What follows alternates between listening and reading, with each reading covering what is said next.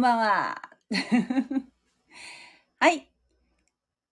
皆さん、こんばんは。一週間、いかがお過ごしだったでしょうか？はい。聖書臨読会、出エジプト、今日は27章と28章を読んでいきたいと思います。はい。えー、もともとあの、スタンド FM という、あの、音声配信のアプリがあるんですけどね。インターネットラジオみたいな。それで、えー、配信してます。今も、大体もう、そっちの方がメインになってるんですけれども。それで、えー、私が、まあ、やってた、この、YouTube のチャンネルと同時に、毎週9時配信していますので、えー、もしね、参加したいという方がね、そういう既得な方がいらっしゃいましたら、ぜひ、スタンド FM、えー、にね、登録して、えー一緒に聖書を読みませんか？という、えー企画でございます。はい。9時になりました。ぼちぼち、いつものお二方を お待ちしておりますので、えーえーよろしかったら挙手ボタンお願いいたしますね。えーっと、あ、スタンド FM の方で、スタッカートさん、えーこんばんは、ということですね。あ、こんばんは。はじめまして、スタッカートさん。はい。えーぜひ、えスタッカートさん、あの、聖書、もしお持ちでしたら、参加してみませんか？あの、聖書をですね、回し読みするだけなんですけど、えー、なん、なんも難しいことないんですけどね。もしね、あの、聖書持ってないという方がいらっしゃいましたら、あの、アプリで、えーありますので、それ、無料でダウンロードできます。えー私たちが使ってるのは、このね、新海訳2017年版という聖書が、えー丸ごとあの、無料で読めるというアプリがあるんですけれども、えーそれを使用して読んでますので、本買うとね、これ私ね、初版の買ったんだと思うんだけど、5000円ぐらいするんです。今、今だったらいくらぐらいなんだろうか。まあちょっと変わってるかもしれない。5000、私は早期予約特価って買ったので5000円で買えたんですけど。まあ、そうね、あの、新約聖書だけだったら、まあ安く買えるんだけど、新約聖書と、旧約聖書合わさったものってなるとね、結構な値段がするので、もしあの、ちょっと試しに読んでみたいという方は、あの、今、インターネットで無料で読める時代ですのでですね、まずそれをダウンロードして。で、紙の聖書は紙の聖書の良さがもちろんあるんですよね。なので、えーまあ、それでもっとこう、紙も欲しいということであれば、紙の聖書を購入なさるといいと思うんですね。えー私が最初に買った聖書は、この新海訳じゃなくて、新共同訳の聖書だったんですけども、えーそれはね、そう、最初なんか聖書どこで買ったらいいのかなと思って売ってなかったんですよ。うちの近所のツタヤとかでは。なので、えー大きな本屋さんに行ってね、そこで買いました。あの、福岡だと天神とかね、そういうところに大きな本屋、書店があるので、そういうところで探して買ったんですよね。で、まあそこまでしなくても今、アマゾンで買えますので、紙の書籍もね。そういったものをご利用されるといいと思うんですけれども。あ、えースタッカードさん、ルーテル派の教会員のふみと申します。聖書は新共同訳です。よろしくお願いしますということですけれども。あらー、嬉しいですね。えーっと、もぐちゃん、さんみさん、こんばんは。あとさん、こんばんは。こんばんは。うわ、嬉しいですね。今日、えー、4人になりました。うんあら、サミさん、サミさん、ちょっと入り直しですかね。えー、っと、どうかな？ちょっと待ちましょうか。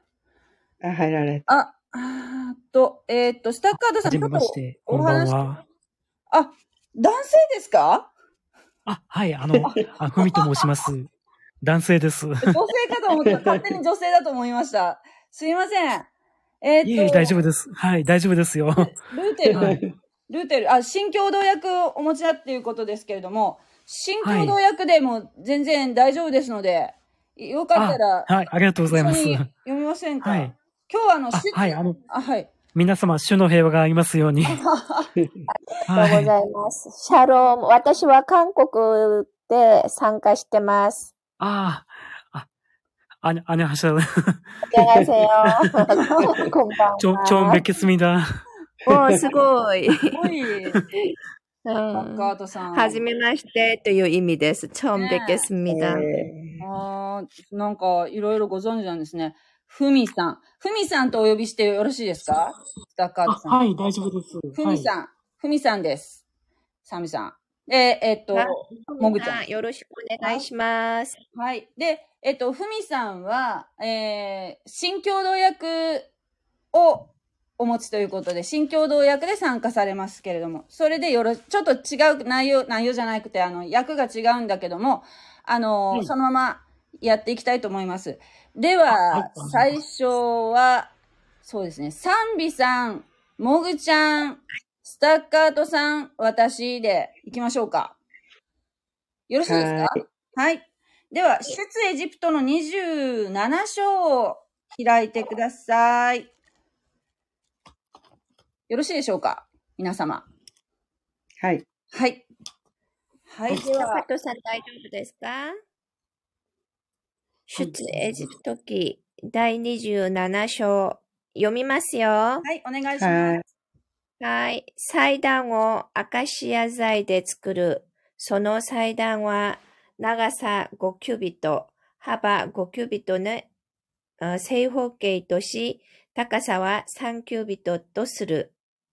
その四隅の上に角を作る。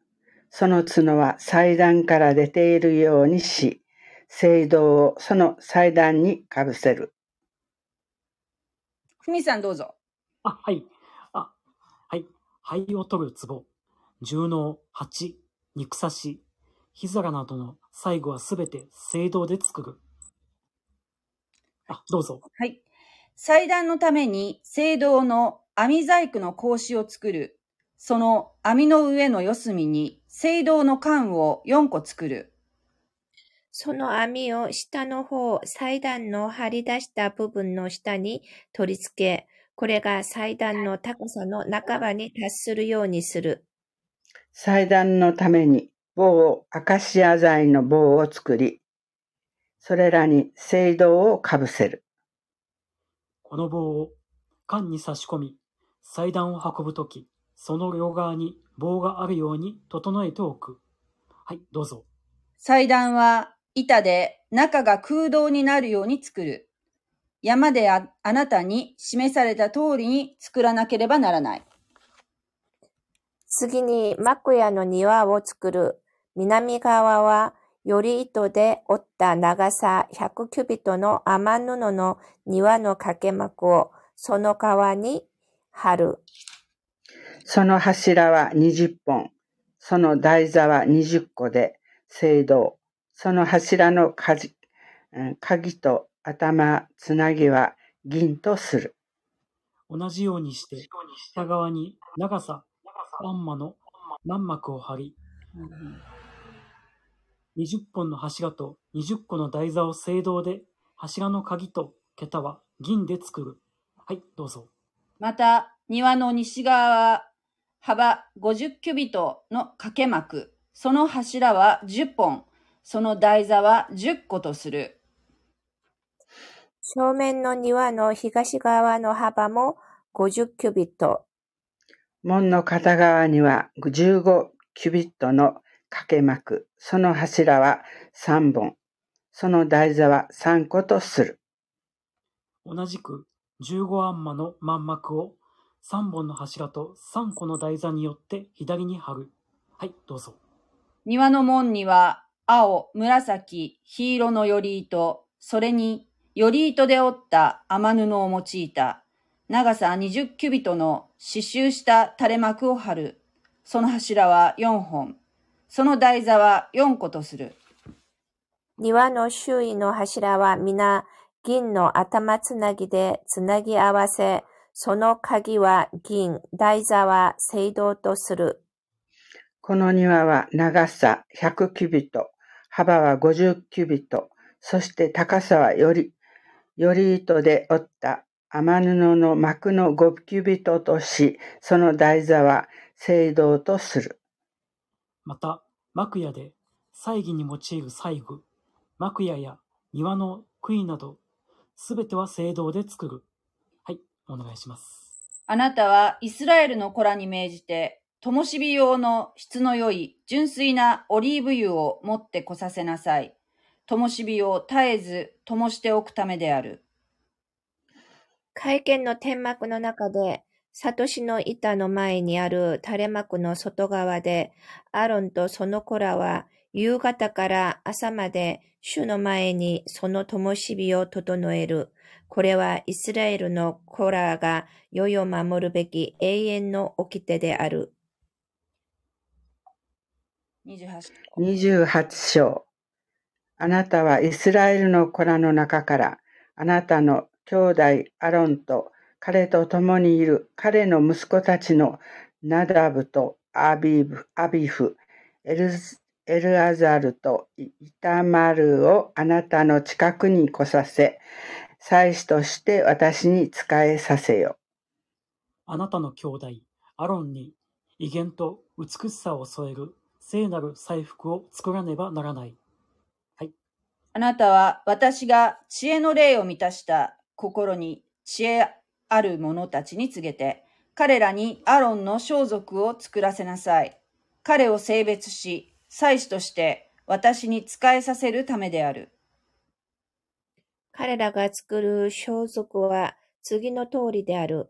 胸当て、エボテ、青服、市松模様の長服、かぶり物、飾り帯。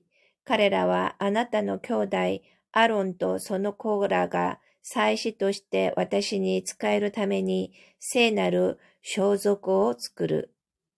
彼らは金色、青、紫、黄色のより糸、それに雨布を受け取る。彼らは金、青、紫、黄色の毛糸、および天のより糸を使って、衣装家の描いた模様のエホドを織り、はい、二つの片手がそれぞれエポデの両端につけられ、エポデは一つに結ばれる。エポテの上に来るあやおりの帯は、エポテのエポテと同じ作りで、金色、青、紫、黄色のより糸、それにより糸で折った雨布の用い、雨布を用い、エポテの一部となるようにすする。二つの島目島目のを取り、その上にイスラエルの息子たちの名を刻む。六つの名を第一の石に、残る六つの名を第二の石に、生まれた順に掘り付ける。印象を彫る宝石細工を施して、イスラエルの息子たちの名を、その二つの石に彫り、それぞれを金縁の細工の中にはめ込む。その二つの石をエボテの片当てにつけ、イスラエルの息子たちが覚えられるための石とする。アロンは主の前で彼らの名が覚えられるように両肩に乗せる。あなたは金縁の細工を作り、二本の純金の鎖を組紐組紐のように作って、金で縁取りをしたものにつける。あなたは裁きの胸当てを衣装を凝らして作る。それをエポデの細工と同じように作る。すなわち、金色、青、紫、黄色のより糸、それにより糸で折った雨布を用いて作る。それは正方形で二重にする長さ1ゼレット、幅1ゼレット。その中に宝石をはめ込み4列にする。第一列は赤目のトバーズ、エメラルド。第二列はトルコ石、サファイア、ダイヤモンド。第三列、オパール、メノウ、紫水晶、第四列は緑中石、島目の壁玉。これらが金縁の細工の中にはめ込まれる。これらの宝石はイスラエルの息子たちの名にちなむもので、彼らの名に従い、十二個でなければならない。それらは印象のようにそれぞれに名が彫られ、十二部族を表す。また、胸当てのために、酔った紐のような鎖を純金で作る。次に、組ひも組紐状にねじった純金の、あ、すみません、23節ですね。はいすみ。ません。はいお。願いします。さらに、金管2個を作って、おのおのを胸当ての上の端につける。はい。その胸当ての両端の2個の缶に2本の金の紐をつける。その二本の紐を、紐のもう一方の端を、先の二つの金縁の細工と結び、エポテの片当ての前側につける。さらに2個の金の管を作り、それらを胸当ての両端に、エポテに接する胸当ての内側の縁につける。さらに、別の2個の金管を作る。それを2本のエホドの肩紐の、肩紐の下、すなわち、エホドの付け帯のすぐ上、そのつ次、つなぎ目のあたりの外側に取り付ける。はい。胸当てはその缶からエポデの缶に青紐で結びつけ、エポデのあや織りのむむうん帯の上にあるようにし、胸当てがエポデから外れないようにしなければならない。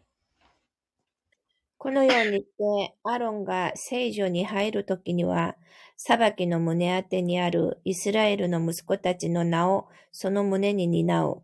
それらの名が絶えず主の前で覚えられるようにするためである。裁きの胸当てには、ウリムとトトンミムを入れ、アロンが主の前に出るときに、それがアロンの胸の上にあるようにする。アロンは絶えず主の前にイスラエルの息子たちの裁きをに胸に担う。また、エホドとともに着る上着を青一色の布で作りなさい。はい。その真ん中に首を通す口を作る。その口の周りには滅びな、ほころびないように織物の技法を凝らして縁をつけ、鎧の襟のようにする。その裾周りには青、紫、黄色のより糸でザクロを作る。その裾周りのザクロの間には金の鈴をつける。すなわち青服の裾周りに金の鈴、ザクロ、金の鈴、ザクロとなるようにする。アロンが聖女で務めをするとき、この上着をつける。それは彼が中に入って主の見舞いに出るときにも、立ち去るときにも、鈴の音が聞こえるようにして死を招くことがないためである。はい。また、純金の札を作り、その上に印象を彫るように、主の聖なるものと彫り、これを青紐につけ、それを被り物につける。それが被り物の前面に来るようにする。これがアロンの死体の上にあって、アロンはイスラエルの子らが性別する聖なるもの、彼らのすべての聖なる献上物に関わるトガが、トトガを追う。これは彼らが主の前に受け入れられるように、絶えずアロンの死体の上になければならない。また、天の長い服を格子島に折り、天のターバンを作り、また、つづれ織りをした飾りを、飾り帯を作りなさい。はい。あなたはアロンの子らのために長服を作り、また彼らのために飾り帯を作り、彼らのために栄光と美を表すターバンを作らなければならない。これらをあなたの兄弟アロン及び彼と共にいるその子らに着せ、彼らに油注ぎをし、彼らを祭司職に任命し、彼らを性別し、祭司として私に仕えさせよ彼らのために裸を覆う雨布の、雨布、桃引きを作れ。雨布の桃引きを作れ。それは腰から桃桃まで届くようにする。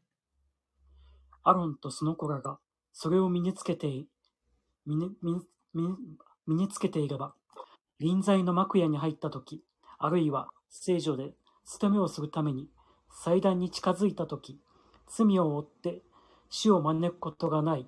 これは彼とその後の子、そその後の子らにとって普遍の定めである。はい。アーメン。アーメン。アあーメン。う。りがとうございます。ありがとうござはいい、ありがとうごます。ざいます。なんか、新共同訳は、うんあの、だいぶ、うんなんかちょっと違いますね。うんまあ、うん内容は一緒ですけどね。宝石の名前がだいぶ違いますよね。はい。ああの、エボでも、なんか、エボド？うんうん。あ、エエフ、エホド。エホエホエホド。ねはいうんうんエホドって言って、えー、やっぱり、韓少しずつね。韓国はな、なんていうこの財布のことは。なんていうエボ、発エボ音されますなんか、エボって言います。エボエボエボ。エボ。あーえー、そうなんだ。ああとあのお金の単位ですかね。あの、キュビト？キュビトは、あの、こっちではあの、アンマって言うんですよ。ああんはいまって書いてありますよね。キュビットはちなみに、この間も言ったけど、あの、肘から中指の先までの長さ、はい。キュビット。長さの単位みたいですね、キュビト。、長さの単位ね。お金じゃないんですね。すいません。間違えました。アンマ、うんアンマっていうの、私が持ってるのにはアンマ、アンマって載ってないけど、新共同訳の最後の方に同僚校で載ってるかもしれないですね。あアンマ、アンマもね、あ、アンマも書いてある。えっと、肘から中指の先までの長さで約45センチ。えーあキュビトに相当って書いてある。従来役のキュビトに相当で、えーちなみに4アンマだと、1、一件、かっこ畳の長さって書いてある。私が、私がメモしてる。畳、畳の大きさってまあ、その、えーなんか、いろいろな大きさがまあ、あるけども、大体、大体あの、一軒って言ったら、もぐちゃんあれ、ふすまの横うの、ん。が一軒っていうかね、あうん、そうね。半分、あの、半分ぐらいのが半、半軒っていうもんね。一軒がだから、えー、4、4アンマになるということですね。45センチかける4ってことですよね。で、うん。大体なんとなく感覚はつつかめるんじゃないかなっていうふうに思うんですけど、はい。畳の長さで。畳の長さの4分の1ね。えっと、ヒアシンス石っていう、あの、新海訳で、新海訳の28章、えー19節のヒアシンス石っていうのが、うんと、新共同訳では、オパールって書いてありますね。オパール。あるって書いてますね。うんはい。オパールだなっていうふうに。ザクロ石。ザクロ石っていうのは、ちょっと待ってよ。ザクロ18節、トルコ石。トルコ石のことザクロ石、ザクロ石とトルコ石って一緒なのかな？トルコ石。うん。こっちもあの、ザクロ石になってますね。はいはい。ザクロ石は新共同訳ですね。はい。で、新海訳の方は、えっ、と、トルコ石になっていますトル。コ石。あはい。あ、そうなんですね。なってますあ。同じなのか違うのか、ちょっとわかんないんですけど、ここら辺はなんか、なんか微妙に訳の言葉が違うし、私はあまり宝石に詳しくないので、それが同じものを指してるのかっていうのはちょっとわからないんですけど、はい。ねえ、あの、エボデっていうのは、なんか、えっ、と、えー袖がない膝、膝下ぐらいまでの、こう、ワンピース？一続きのだ、だったと思います。なんか、なんかネットで調べたら。えっ、と、サンビさん、サンビさん、ど、そんな感じですかね？袖のない、ストンとした。えーストンとしたワンピースみたいになってね。えーで、胸あ、胸のところにいろいろ飾ってるよね。あで、その中になんか、こう、ウリムとトンミムっていうあの、あれがね、そう。ウリムとトンミム。これ、これが占いじゃないかとかいう人がなんか、前、なんか読んだことがあったんですけども、まあ、占いで。占いというよりは、あの、まあ、くじ引きのようなもんですけどね。うんうん。神様の心を知るためのものですよね。はい。で、オリムという言葉の意味は光という意味がありますよ。光。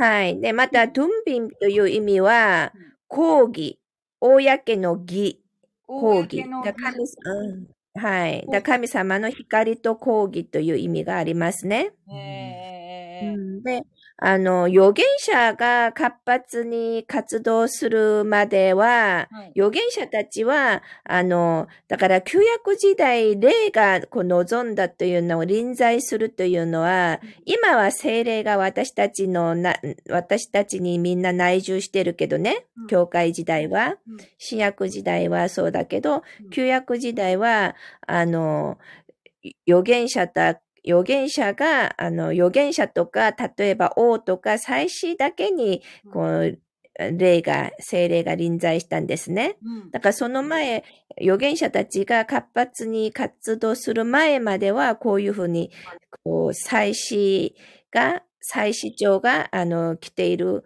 このエボデについているウリムとかドンドンビムで、うんなんか判断したり、裁いたりしたわけですね。まあ、それも一つの精霊の導きだと思ったらいいと思いますよ。なんか、くじ引きだ、一応くじ引きだけど、あの、ななんか、占いとは全然違うもんね。それも精霊の導き。はいはいはい。で、そう思うな、話が長くてすみません。説明もろくできないのに。トンミムは講義ですね。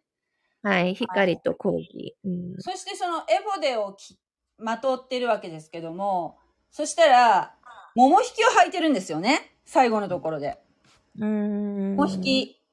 で、うんなんかこう、えっ、と、28章の、えーっと、42節ですね。42節。はい。うん。桃引きを履いてるっていうところ。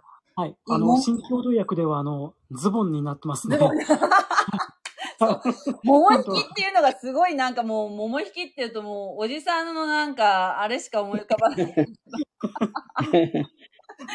なんで桃引きにと訳したのかちょっとわかんないんですけど、何節？桃引き何節？えっとね、20えっと、28章の、ね。28章の42。42。?42? そ韓国語では何となってるんだろう。うーん。あ、ズボンですね、韓う。国も。まあズボンなんだろうけど、なんでズボンじゃなくて桃引きって言ってるのかな思ったけど、なんか、なんでこれズボンを履かせたのかっていう話で、なんで聞いたんだっけ？中川先生が言ってたのかな？なんかね、こうあの、祭壇っていうのはちょっと高い位置にあるらしい。階段をちょっと何個か登らなきゃいけないらしくって、で、その時にね、あの、エフォでだけだ、エポでだけだと、下から見えちゃう？あそうそう。ん、見えちゃうので、それで、その次の、えっと、43節で、はい。えっと、罪、トガを、彼らがトガを追って死ぬことのないようにするためであるっていうふうに書いてあるけど、こう、下からこう、桃引き履いてなかったら、見えちゃうから、あの、それで、なんていうの？あの、よからぬことを考えたりして、その、それが、まあその神様の奉仕をしているわけだけども、そこで罪を犯してしまうことがないように、予防的に吐くんだっていうようなことを、なんか聞いたような気がしますけど、サミさん合ってますか、う。はい、そういう意味もあるけれどもね。あの、とにかく、あの、なんかこう、覆うとか、あ履物をこう履いたり、なんか覆うというのは、罪を覆うという意味がありますからね。なるほど単純に言えば、罪を覆う。うん、だから、祭司は、祭司長 というのは、うんあの、結局はイエス・キリストを予表しているからですね。うん。だから、もう素晴らしいこういうエボテとかもう金とかなんかいろんな宝石で飾っているのはうん。神様の属性の一つなんですよ。え神様の映画と美しさを表しているんですね。う。うん。ん。う権威と美しさと、うん、すご映画を、神様の映画を表しているのでうん、だから、もうすべてイエス・キリストを予表しているもんだから、イエス様が私たちの罪の身代わりになってね、うんあーそういうふうにしてくれるでしょ？だからそういう罪を負うというすべてそういう意味があります。なんか、なんか下が見えるから変な思いをして罪を犯したらいけないといういいう意味よりは、うんうん、まあそれももちろんあるでしょうけれどっても。ことね。はいはい。なるほど。で、またこう、あの、足首とか足のところに紐もくくっていたでしょ？うん。もうくくっていた。どこ、どこに書いてあったっけ、あ聖書にはない。聖書にはないけども、祭司、祭司が、祭司長がその聖死聖所に入って、もしなんか罪があったりすると、あの、死んじゃうんじゃないの？それってでその時あの、ヨハネのお父さんだっけ？お父さんが、あの、ほら、あの、バプテスマのヨハネのお父さんが、まあ、ヨハネが生まれる前に妊娠する。ザガ、ザガリャそうそうそう、あの人ザが。入ってい、いあの、当番で、祭司当番で入っていかなきゃいけないときに、なんかそこに出てきたんだっけ？その紐を足に結んでっていうのは。違ったっけ？はい、もう、あの、それはっきり覚えてないけれども、あの、その、あの、ジャクロとか鈴とかこういうのがあるのは、音がね、聞こえてたら、ああ、祭司長が生きているっていうのがわかるけども、何の音も聞こえなくなったらもう死んだよね。で、死んだ人を、あの、その死体を取りに入っちゃみんな死ぬからね、死聖所は。大祭司しか入れないから、だから紐をくくって、その長い紐は外にあるんですよ。で、何の音もしなかったら、その紐を引っ張ってね、死体を取り出すわけです。なるほど。はい。だからこういう鈴とか、うんおいうのは、音が鳴るからね。うんだから、鈴が鳴っている間はもう死んでないということがわかるけども、何の音もしなかったら、ああ、死んだと思って、誰も死聖所には入れないから、だから、その紐でこう引っ張って死体を取り出すわけね。うん大変あそんな感じな仕事ですよね。責任重大。はい。もう、間違いが許されないっていうね。はい。本当に。大変な。本当にそれ。だけ、うんはい。もうめちゃめちゃ細かいじゃないですか、この規定が。神様の見舞いに出るっていうのはね。本当に、なんかこう、もう本当に私は多分、無理ですね。だから今、はい、今、スタカトさんは、その、ルテル派という言ってましたけど、ルテル派は、それこそ、あの、あの、あれでしょう、もっぱら精霊、もっぱら聖書、もっぱら恵みという思想ですからね。そうですね、はい。はい。だからマルコムルーターの思想で、はいはい。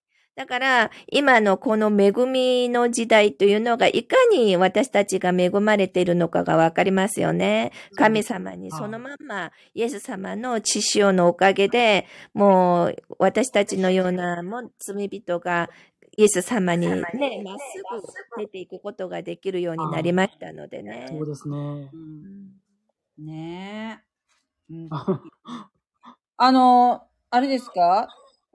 えっと、スタッカートさんは、スタッカートさんは何てお呼びしたっけ？あ、ふみさんですね。ふみさんは、ふみさんはね、あの、お家がもともとキリスト教だったの？あ、いえ、自分は全然、あの、自分だけが、あの、あの、キクリスチャンになったんです。はわあそうですか。い。もともと、ちょっとあの、クリスチャンホームではなくて、うん。もう全くの本当にあの、もう日本、日本の昔からの本当にあの、あの仏教、ぶ仏教的なあの考え方ですね。はい。うーん。よかったですね。あの、本当にあの、イエス様に救われて本当に良かったと思ってます。ね。はうんい。はい感謝です。ね。えーなんか伝道されたんですか？あ、あ、あの、もちろん、あの、伝道ありました。もともとちょっとあの、その、その方に誘われて、教会に行って、その、やっぱり賛美で、あの、救われたんですね。はい。賛美かもともとあの、音楽はい、音楽が好きで、その賛美の力で本当にあの、はい、うん本当に救い救われて、今、ね今に至ってます。はい。そうなんやうんあの、ルーテル派といえばですね、私、あの、牧師ロックスって、あのはいルーテルの、あの、牧師が、あの、バンドをしてますよね、ロックバンド。ああの、せ関野牧師さん、関野さんですね、はい。もう、ああの方いろいろされてますよね。あのルーテルの中でももう結構もう破天荒って 言われてますけど、私、CD 持ってますよ。CD と T シャツを。あの、一回自分もあの、そこの東京教会なんですけど、あの、はい関野さんの教会に、あの、行ったこともあります。ははいい。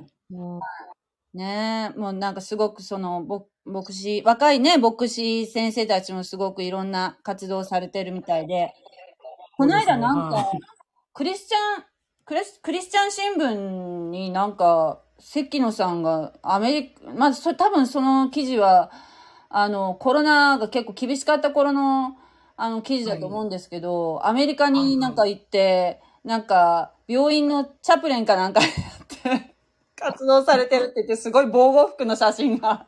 で、あ、あー今はアメリカにいるんだとか思って。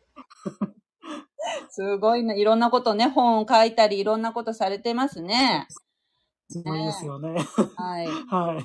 テルの牧師さんってなんか財布がをちゃんと着てますよね。あ、あの、さちゃんとあの財布着てます。ねちょっともちろん。くあの、カトリックじゃないけど、ね、なんか、綺麗な服着られてますよね。ね、はい。うん。うんそう。あとあの、その、うん。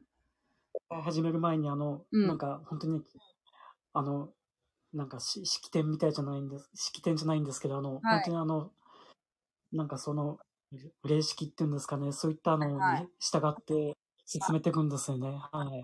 はうんい。えー、KK さんがなんか来てるんだけど、カトリック教会に行ってきましたって書いてある。あカトリックに行ったのあ KK さん ?KK さん。久しぶり。お久しぶりです。ねえ。参加されますか？よかったら。うん。まだいらっしゃるのかな？ちょっとわかんないけど。ねえ。よかったらは入ってきてくださいね。ねえ。カトリック教会に行ってきました。であの、礼拝に参加されたの？たちょっと、カトリックの教会って結構いつも空いてることが多いから、ねえ。あんな感じで。ひょひょろっと行かれたのか、礼拝に参加されたのか、ちょっと聞きたいなと思ったんですけど。あと、君が好きだと叫びたりさん、こんばんは。もうもういないかな？ねもうちょっと、あの、はい。お酒飲んでらっしゃるんでしょうか？ね。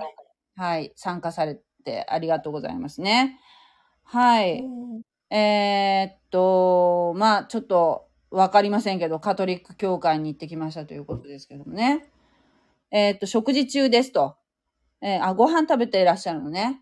あのーあれですか？ど、どうなのかな？礼拝に出たの？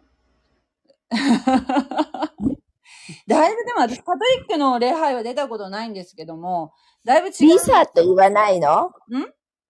ミサとか言わないの？ミサって、あ、ミサって言うよね。ミサミサって聞いたことが、礼拝っていうよりミサっていう言葉使ミサうって言います。ね。うん。そうね。ね、あのーまあ、なんかだいぶ、こう、教会の雰囲気とかも違うんじゃないかなというふうに思うんだけども、だいぶ違いますよ。私もカトリック教会10年間も行ってましたから。もともとそうでしたかね。もともとはそうじゃなかったけども、うん。私の父が、うん。最初はね、私の母とか私が教会に行くのをすごく反対してたんですけど、うん。父が70歳になった時に、うん。あの、やっぱり、天地創造、うまあ、天地を創造した神様はいるはずだと言ってね。それで、あの、教会は嫌いだけど、うんまあ、カトリックの教会だったら行きたいと言って、うんそれで、あの、みんな、あの、父が行くって言うからね。で、みんな行ったんですよ。それで、お父さん亡くなるまでずっと、あの、カトリックの教会に行って、うん。父が亡くなってからはもう、あの、プロテスタントに移りましたね。ああ、そうなんだ。ねでも、ねまさかのお父さん、お父さん、キリスト教の方に行ったっていうところがなんか、すごい、神様の導きですかね。うんい。や、導きだったでしょうね。そうです。それ、そうとしか考えられないよね。本当に。私の父がクリスチャンになるとか言うのはもう絶対ありえないことですね、もぐちゃん。そうね。そうなんですね。いや、ほんと、そ、それが起きたらほんと奇跡だなと思いますよ。どうお祈りすれば、絶対に、あの、導きがあると思いますよ。か、じゃあ諦めないように、いや、祈ります。ね。うん本当になんかもう、そうね。かかなり、諦めちゃダメですよ。ねほんとそうですね。なんか、神様の力を制限したらダメです。私たちが絶対いけないなとかいうのは、神様の力を制限してしまうからね。そうやん。ねえ。そうやん。神様は何でもできるお方だから。できないことはない。はい。ねえ。私たちが作ったからね。ね。はい。本当に。せね、あの、作った人が一番よくわかってる。私たちのことをね。私たちよりは私たちのことがよくわかってる。ね。神様ですよね。本当に。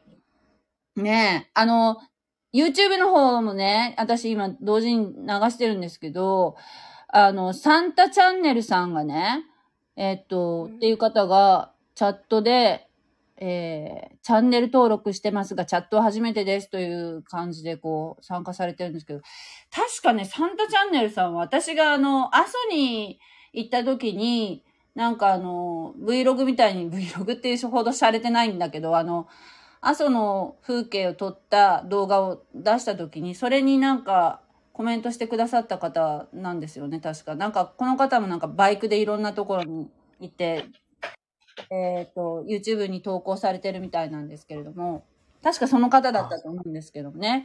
はい、聞いてくださってありがとうございます。ね。あの、全く多分、多分おそらくクリスチャンではないと思うんですけれども、こうやって、なんか、あの、あの聖書の話をね、あの、聞いてくださるっていうことは本当に嬉しいですよね、サンビさん。ね。はい、嬉しいです。ね本当に。本ありがたいですね。うん、ありがたいですね。本当に、あの、前もなんか一回聞いてくださったんだよな。これからもね、はいあの、もうね、また参加していただきたいなというふうに思いますね。はい。では、なんか、もぐちゃん、今日はあんまり喋ってないけど、なんか、言うことはあります？言いたいこと。いや、別にございません。もう感心して聞いてます。皆さんのお話を。なん、何にもあれなんだけど、今日結構、洋服の話で、洋服っていうか、服の話だったから、もぐちゃんとか、あの、うん裁縫が好きだから、いろいろこう、頭の中でこう、組み立ててたんじゃないの？洋服を。うんどんな服なんやろうと思って。ねねえ難しいね、だけど。え。難しいよね。うんこれをなんかこう、なんていうの？言葉でこう、こう、聞くじゃないですか、多分。こう、直でね。それで、うん頭の中で、あ、こういうやつかなっていう、こう、なんていうかな。